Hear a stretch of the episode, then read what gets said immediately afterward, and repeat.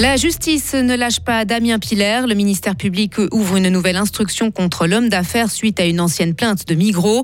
Pierre Maudet réussit son pari à Genève et entre au Parlement. Un pacte international pour mieux gérer l'immigration. La Suisse n'a pas toujours n'a toujours pas adhéré à ce texte non contraignant. il va faire beau, il va, faire froid sous l'effet de la bise. Hein. Maximum 8 degrés aujourd'hui, lundi 3 avril 2023. Sarah Camporini, bonjour. Bonjour Mike, bonjour à toutes et à tous.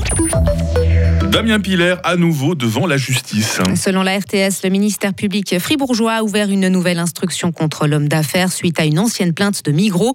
Contacté par nos confrères de la Liberté, le procureur général fribourgeois Fabien Gasser confirme le lancement de cette procédure, Karine Baumgartner. Oui, une procédure qui concerne quatre opérations immobilières, des opérations qui ont eu lieu quand Damien Piller était président de Migros Neuchâtel-Fribourg. Elle fait suite à une plainte déposée par cette section de la Migros, donc, mais également par la Fédération des coopératives Migros.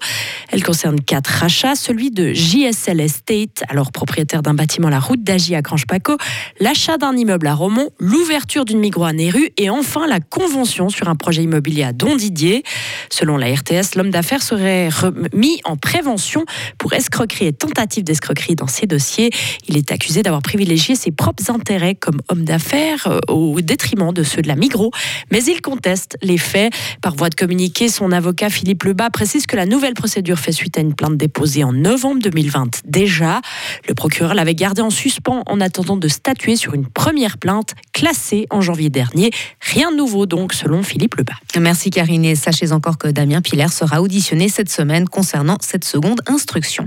Et puis justice encore, mais sans surprise, Jean-Marc Angelo fait opposition à l'ordonnance pénale le visant dans l'affaire Godel. C'est la liberté qui nous l'apprend ce matin.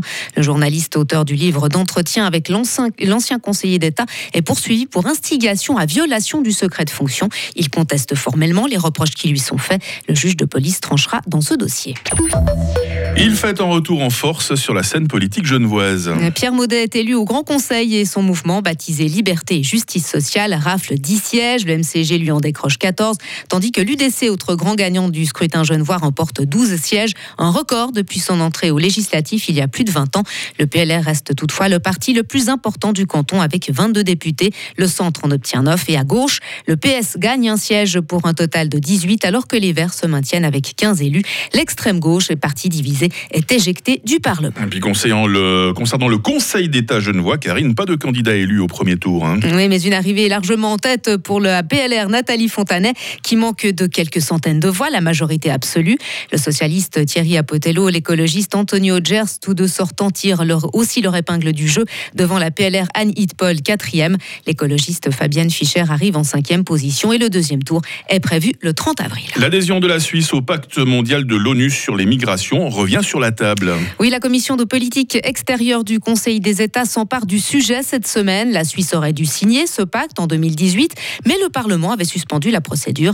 Les explications de notre correspondante à Berne, Marie Vuillemier. Le pacte mondial pour des migrations sûres, ordonnées et régulières a été adopté par l'Assemblée générale des Nations unies. C'était en décembre 2018. Il s'agit d'un instrument de coopération internationale pour mieux gérer les phénomènes migratoires dans le respect de la souveraineté des États et des droits fondamentaux. Le texte pose 23 objectifs, par exemple lutter contre le trafic de migrants, garantir l'accès aux services de santé ou éliminer les discriminations. Mais au moment d'adhérer au pacte, plusieurs pays se sont montrés méfiants.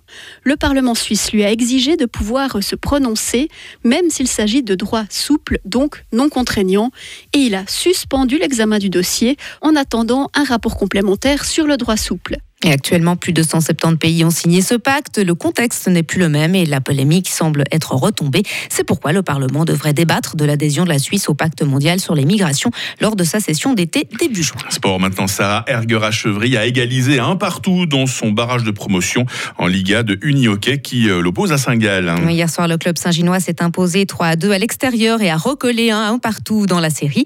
le troisième match se jouera jeudi soir dans la salle des Fribourgeoises. Rappelons que ce barrage se dispute au meilleur des cinq matchs.